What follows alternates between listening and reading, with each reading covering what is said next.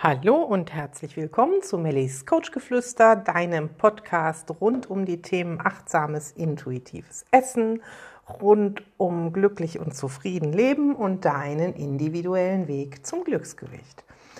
Wie ihr vielleicht schon in den Special-Folgen gehört habt, schreibe ich einen Roman, und zwar ein Märchen rund um die Themen, wo dieser Podcast sich auch drum dreht. Und einige haben sich gewünscht, dass ich da noch ein oder zwei Folgen einspreche, vielleicht auch noch mehr, aber ich denke, ich lasse es bei eins, zwei oder drei Special-Folgen. Und daher hier für euch das Kapitel 5. Ein Gespräch mit ungeahnten Folgen. Sie gingen eine Weile schweigend nebeneinander her, und ab und zu warf die Prinzessin heimlich einen Blick in Richtung des Prinzen. Der könnte mir schon gefallen, dachte sie. Groß war er und schlank. Humor schien er zu haben, und er hatte sie nicht einmal komisch angesehen, obwohl sie ja nun wirklich keine Schönheit war. Außerdem mochte sie seine Stimme und war gespannt darauf zu erfahren, was er über das dunkle Gebirge zu erzählen hatte. Dumme Gans, schalt sie sich. Du glaubst doch nicht ernsthaft daran, dass so ein weitgereister, hübscher Jüngling auch nur das geringste Interesse an dir haben könnte. Wenn er erfährt, dass du täglich bei der Prüfung versagst und nicht genug Ehrgeiz hast, bei den Meistern zu bestehen, wird er ganz schnell wieder seines Weges ziehen. Bei diesem Gedanken wurde ihre traurig zumute. Sie konnte gar nicht genau sagen, warum. Sie kannte den Herrn doch noch nicht, und doch war es, als würde ein unsichtbares Band sie verbinden. Sehnsuchtsvoll blickte sie noch einmal zur Seite und erschrak, als sie direkt in seine grünen Augen schaute. Blitzschnell und mit geröteten Wangen wandte er sich ab. Es ist nicht mehr weit, murmelte er. Schau, du kannst den Turm schon sehen. Melisande blickte den Steg entlang, und tatsächlich konnte sie erleichtert ein hohes Gebäude erspähen, das sich über mehrere Plattformen zu erstrecken schien. Die Sonne stand inzwischen hoch am Himmel, und die Prinzessin spürte den langen Marsch in den Gliedern. Ihr Magen gab gurgelnde Laute des Hungers von sich. Was Tomo nun davon halten sollte, da war ja das klägliche Eingeständnis ihrer Esslust. Aber er lachte nur und sagte, Oh ja, ich könnte jetzt auch eine Jause gebrauchen. Ich habe genug für uns beide. Gleich machen wir es uns oben auf der obersten Plattform so richtig gemütlich. Ich möchte dir dort etwas zeigen. Damit war all die Peinlichkeit vorüber und lächelnd ging M voran. Nach einigen weiteren Schritten standen sie vor dem hölzernen Bau. In zahlreichen Windungen führte ein Aufgang in die Höhe, vorbei an verschiedenen Plattformen. Auf diesen Plateaus konnte sie Ruhebänke und feingewebte Teppiche erkennen. Wer ist der Erbauer dieses Werks? wandte sie sich an den Prinzen. So etwas habe ich noch nie gesehen.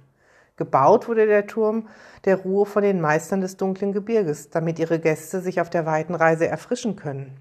Die Sülfen sorgen dafür, dass man sich hier immer an den Früchten des Waldes laben kann und füllen die Krüge stets mit kristallklarem, kühlen Wasser aus den Quellen des Gebirges. Man sagt ihm nach, dass es nicht nur erfrischt und den Durst stillt, sondern auch für einen klaren Geist sorgt. Als der Prinz dies aussprach, merkte Melisande erst, wie durstig sie war. Noch viel mehr als auf die Rast freute sie sich auf einen Becher des kühlen Nass und die Erzählungen des Prinzen, darauf zu erfahren, was es denn mit dem dunklen Gebirge wirklich auf sich hatte und wie es wohl in der Heimat von Tummeln aussah. Los, rief sie, wer als erster da ist, und schon rannte sie los dem Turm entgegen. Sie konnte es selbst glauben, wie leicht es ihr fiel. Überhaupt, je weiter sie von Adipos, Libra und den Weisen entfernt war, umso befreiter und beschwingter fühlte sie sich. So unbeschwert war sie schon lange nicht mehr gewesen, und sie genoss dies in vollen Zügen. Verdutzt fing auch der Prinz an zu laufen und kam kurz nach Melisande am Fuße des Bauwerks an. Hier verbreiterte sich der schmale Pfad zu einer sechseckigen Ebene aus nussbaumfarbenen Planken. An den sechs Ecken befanden sich Stelzen, die den Turm trugen. Es waren fünf Plattformen erkennbar, die alle voneinander getrennt und überdacht waren. Die oberste wurde gekrönt von einem metallenen silbernen Gestell, das mit unzähligen bunten Tüchern in allen Regenbogenfarben bedeckt war und so Schutz und Schatten bot. Zwischen den einzelnen Etagen wand sich ein aufsteigender Weg aus hellem Holz. Die Prinzessin schaute sich staunend um. So ein ansprechendes Werk der Baukunst hatte sie selten gesehen. Zwischen den Pfählen befand sich ein Tisch, auf dem mehrere Becher standen. Bei näherem Hinsehen erkannte sie, dass diese angefüllt waren mit einer klaren Flüssigkeit. Dies musste das Quellwasser sein, von dem Tomun gesprochen hatte. Durstig nahm sie sich ein Gefäß und probierte einen Schluck. Kühl und belebend rann ihr das Getränk die Kehle hinunter. Es schmeckte wunderbar und Melisande leerte den Becher in einem Zug. Auch Tomun, der neben sie getreten war, tat sich an dem frischen Wasser gütlich. Als beide ihren Durst gestillt hatten, fragte er, was meinst du? Wollen wir uns an den Aufstieg begeben? Ja, lass uns gehen, sagte die Prinzessin. Ich bin schon neugierig auf das, was mich dort erwartet. Nach einigen anstrengenden Minuten gelangten sie schließlich an ihr Ziel, die oberste Plattform. Der Boden bestand aus glatt poliertem himmelblau gefärbtem Holz, das von weichen weißen Teppichen bedeckt war. Durch die bunten Seidentücher, die das Dach des Turms bildeten, sandte die Sonne farbige Strahlen auf diesen, so dass Melisande verzückt ausrief, das ist ja, als wäre ich im Himmel. Zufrieden ließ sie sich auf einen der Teppiche nieder. Danke, mein Prinz, dass du mir dieses Erlebnis geschenkt hast. Oh, erwiderte Tom, und das war doch noch nicht alles. Warte, bis die Dunkelheit hereinbricht. Dann wirst du wahrlich begeistert sein. Melisande war noch gar nicht aufgefallen, dass es schon so spät war. Heißt das, fragte sie, dass wir die Nacht hier verbringen werden? Das wäre das Klügste, denn der Weg durch den Sumpf in der Dunkelheit kann sehr gefährlich werden. Irrlichter und Schattenwesen warten nur darauf, dass du von dem dir vorbestimmten Pfad abkommst. Glaube mir, Adipos hat überall Verbündete, die seine Untertanen vom dunklen Gebirge fernhalten wollen. Ja, da hatte er wohl recht, musste Em ihm zugestehen. Aber so ganz allein mit ihm die Nacht zu verbringen, das war ja ein wenig unheimlich. Tormund erschien, schien ihre Verunsicherung zu erspüren. Keine Sorge, sagte er. Wir sind hier wohl versorgt. Siehst du die kleinen gläsernen Glöckchen, die überall am Gestänge befestigt sind? Sie dienen den Feuerwürmchen als Behausung. Sobald es dunkel wird, werden sie uns Licht und Wärme spenden. Die Krüge sind mit Wasser gefüllt und meine Vorräte werden dafür sorgen, dass wir nicht hungern müssen. Außerdem habe ich dir noch so viel zu erzählen und ich möchte von dir alles über Grazilien und dein Schicksal erfahren. Genug Platz für zwei Nachtlager ist hier auch. Melisandes Magen kommentierte diese Ausführungen mit einem laut vernehmlichen Grummeln und Knurren. Verspannten, sagte Tomon mit einem verschmitzten Lächeln, setzte sich neben sie und begann den Inhalt seines großen ledernen Beutels auf einem Leinentuch auszubreiten. Die Prinzessin machte große Augen, als sie all die Schlemmereien sah, die er mit großer Sorgfalt auf der Unterlage arrangierte. Dort lagen saftige Trauben und Beeren, frisches, herzhaftes Brot, Nüsse und Samen aus fremden Ländern, verschiedene Sorten Käse, ausgewähltes feines Gemüse in mundgerechte Stücke zerteilt und die Früchte des Olivenbaums. Ihr lief das Wasser im Munde zusammen, und als der Prinz zum Abschluss noch ein kleines Fässchen mit gesalzener Butter und ein goldenes, raschelndes Päckchen aus den Tiefen seiner Taschen beförderte, entwich ihr ein leises, sehnsuchtsvolles Stöhnen. Das ist nicht wirklich Schokolatium, was ich dort erblicke, oder? fragte sie voller Verlangen. Aber natürlich, erwiderte Tumun, aber es ist nicht das gewöhnliche braune Zeug. In Fiduka leben die großen Meister der süßen Kunst. Sie stellen diese besondere Spezialität her. Es ist ein solcher Genuss, sich daran zu laben. Ich kann es nicht glauben, sagte Melisande. Wie kannst du all diese Köstlichkeiten um dich haben und dann so aussehen? Dein Wams ist flach, du bist von muskulöser Statur.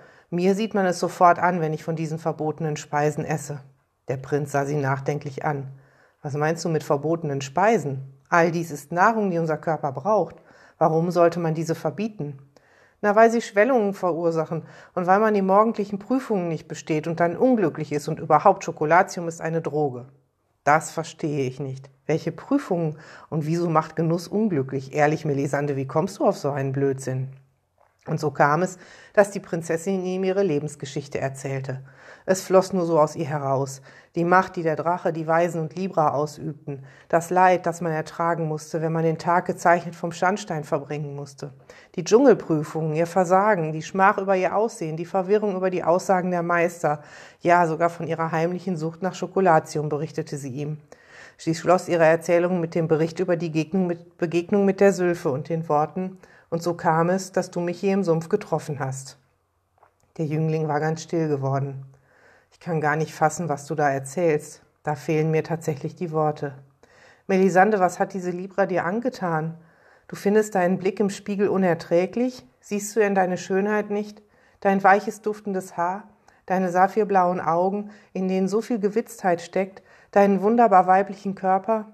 Wenn du lachst, scheint die Sonne aufzugehen. Wenn du redest, sprühst du vor Witz und Klugheit zugleich. Du bist eine Frau mit aufrechtem Inneren. Du weißt, was du willst und du hast den Mut, althergebrachtes in Frage zu stellen. Prinzessin, in Fiduka würdest du als Göttin verehrt. Noch während er sprach, rannen der Prinzessin die Tränen über das Gesicht. Das, was als leises Weinen begann, endete in herzergreifenden Schluchzern. Es war einfach zu viel für Melisande. So etwas hatte ihr noch nie jemand gesagt, nicht einmal sie selbst. Mit solchen Augen war sie noch nie wahrgenommen worden. In ihrem Bauch spürte sie, wie sich eine Wärme ausbreitete. Und mit dieser das Gefühl, dass sie gut sei, wie sie ist. So hatte sie noch nie empfunden. Sie fühlte sich frei und leicht. Viel leichter als Libra ihr dies jemals hätte zeigen können. Trotz dieser verwirrend guten Gefühle konnte sie ihre Tränen nicht bremsen und wurde von weiteren Schluchzern geschüttelt. Es war ihr nicht möglich, sich zu beruhigen. Mit dem Nass aus ihren Augen ließ sie alle Selbstzweifel und alle Wut ziehen. Gleichzeitig war da aber auch Trauer. Trauer über ungelebte Glücksmomente, darüber, wie sie sich selbst behandelt hatte, dass sie zugelassen hatte, dass andere über ihr Schicksal bestimmten. Tormund konnte diesen Anblick nicht länger ertragen. Er beugte sich zu ihr herüber, zog sie auf seinen Schoß und nahm sie fest in die Arme. Zunächst sträubte sich Melisande ein wenig, schließlich konnte er so genau die Rundungen ihres Körpers spüren, die Stellen, wo er viel zu weich war. Aber schließlich gab sie nach und ließ ihren Kopf an seine Schulter sinken. Es fühlte sich so gut an. Tief in ihrem Inneren schien etwas seinen Platz zu finden. Sie schloss die Augen und gab sich ganz diesem Gefühl hin. Eine Weile saßen sie schweigend da. Keiner wusste, wie er sich verhalten sollte. Keiner wagte es, sich aus der Umarmung zu lösen. Aus Furcht, dass es diesen Moment zerstören und eine Wiederholung unmöglich sein könne. So, und damit ist das fünfte Kapitel abgeschlossen und ich, vielleicht habt ihr es gemerkt, dass ja, mir beim Lesen manchmal die Stimme stockte und es steckt ganz, ganz viel von meiner Geschichte in diesem Märchen. Und ihr wisst, ich gehe mit vielen Dingen wirklich offen um. Und dem Moment, wo ich es aber jetzt nochmal gelesen habe, ist in mir auch nochmal wirklich ganz viel hochgekommen. Ganz viel hochgekommen auch von den Dingen, die ich im, im Treffen und im Fernprogramm mitbekomme, wie Menschen über sich denken. Und ich glaube, das ist auch ein bisschen mit der Zweck, warum ich dieses, dieses Buch schreibe, um vielleicht ein wenig das zu ändern, wie ihr über euch denkt, um auch wenn da gerade kein Prinz um die Ecke kommt, ich vielleicht ein bisschen der Prinz sein kann, der euch zeigt, ähm, was in euch steckt, unabhängig von den Zahlen auf der Waage. Und ich glaube, viel mehr möchte ich zu diesem Kapitel und dieser Episode gar nicht mehr hinzufügen, außer ich freue mich wie immer über Feedback. Ähm, wie immer gibt es zu dieser Episode ein Bild auf Facebook und Instagram und vielleicht mögt ihr da in die Kommentare was schreiben, vielleicht mögt ihr auch den Podcast an Bekannte weiterleiten oder empfehlen. Ich würde mich sehr freuen und sag ein wenig gerührt. Bis bald, eure Melli.